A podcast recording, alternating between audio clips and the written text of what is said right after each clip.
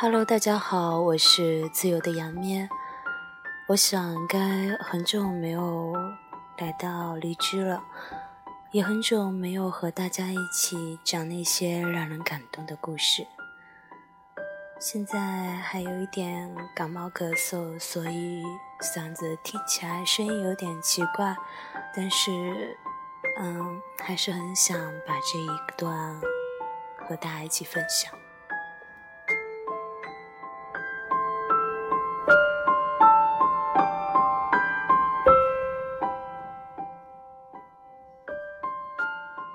其实，如果他再坚持一下，我也就答应了。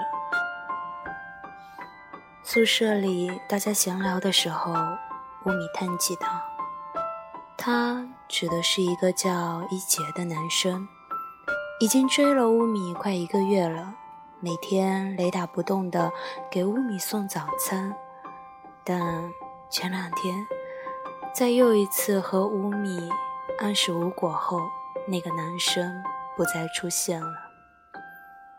既然你也喜欢他，为什么不干脆点答应了？一个室友不解地问。我只是想看看他能坚持多久。乌米这样回答。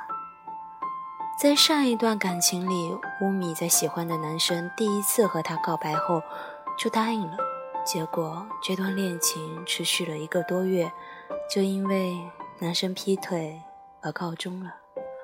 乌米有些失望的叹道：“如果很快就放弃，很难相信他有多喜欢我。”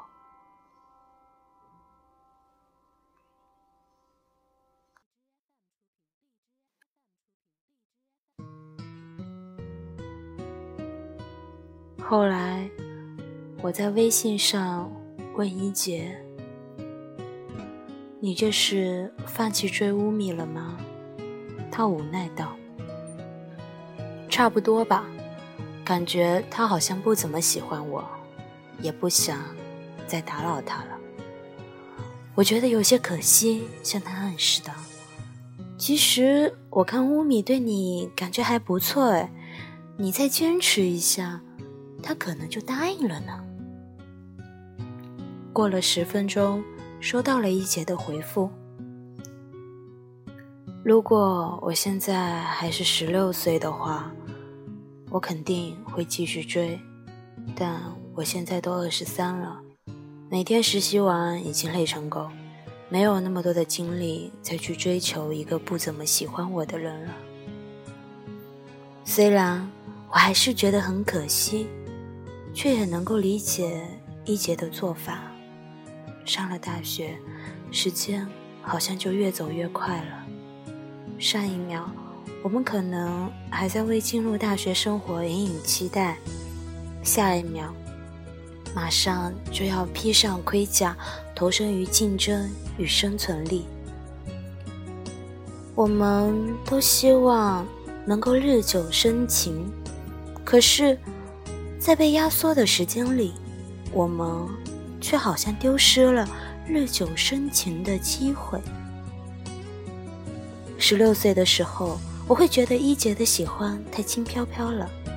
真的喜欢一个人，就应该像那些年里柯景腾一样，即使不被回应，也还是会坚持。然而，在二十岁的时候，我似乎却更像是绅士的品格里的男主角，赞同他在追求女主角时被拒绝后说的：“对不喜欢我的女人，还不顾一切地冲上去冒险。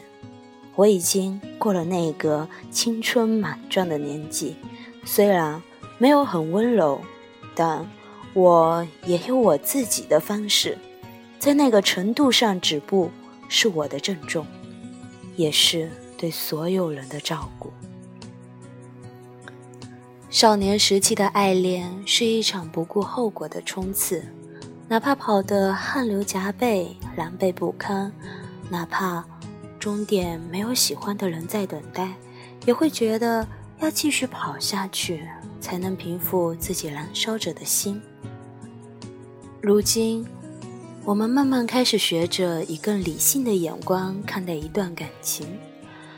当看到对方没有回应，就得自觉停下来，识趣的离开，既保持了自身的得体，也避免了给对方带来不适。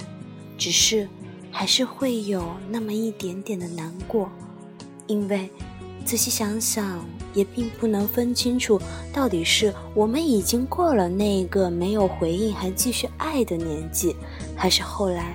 一直没有再遇到那一个可以让我们奋不顾身去追逐的人。喜欢这个东西，太琢磨不透了。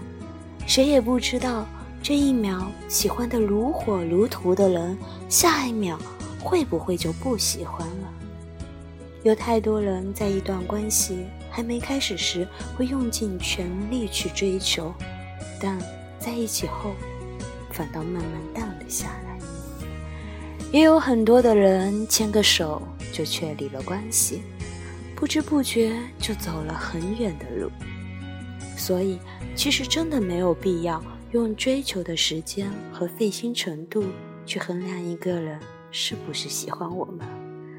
当一个人追求你的时候，会给你发早安、午安、晚安，在你难过的时候陪你。发只对你可见的朋友圈，这一切的一切，其实都是在向你发出信号。我真的是个不错的人，你看看我好吗？但如果你答应他，只能是因为从他追求你的过程里，在他身上找到了你喜欢的特质，而不应该是因为感动。才和他在一起。很赞同《奇葩说》里姜思达说的一段话：，恰恰是因为我们最后都要勾搭，所以我们真的没有时间珍惜每个人，我们只能找到珍惜的那个人。是啊，这一辈子太短了，我真希望在追求你的时候。能有一个进度条，这样的话，就算你不回应我，起码也有进度条告诉我，再努力多少，你就会喜欢我，或者只是说，不用再努力了，该退场了。所以，不要害怕拒绝我，你明确的拒绝，并没有伤害我，反而是尊重了我的喜欢。如果你也喜欢我的话，那么就请快点让我知道吧。我多想抓紧时间和你一起去看看这个世界。终于，你下定决心来答应我，这句话太动听了。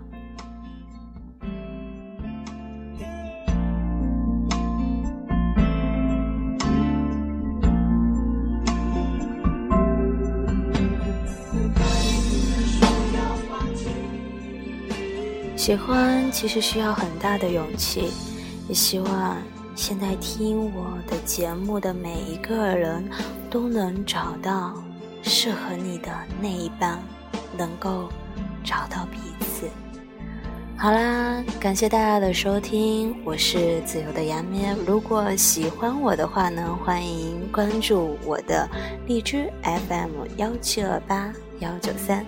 同时，我的个人微信公众号搜索“纯梦女王”，我的今日头条号也是“纯梦女王”，纯洁的纯，梦想的梦，女王就是那个女王啦。好啦，很感谢大家收听我的节目，我会一直陪在你们的身边。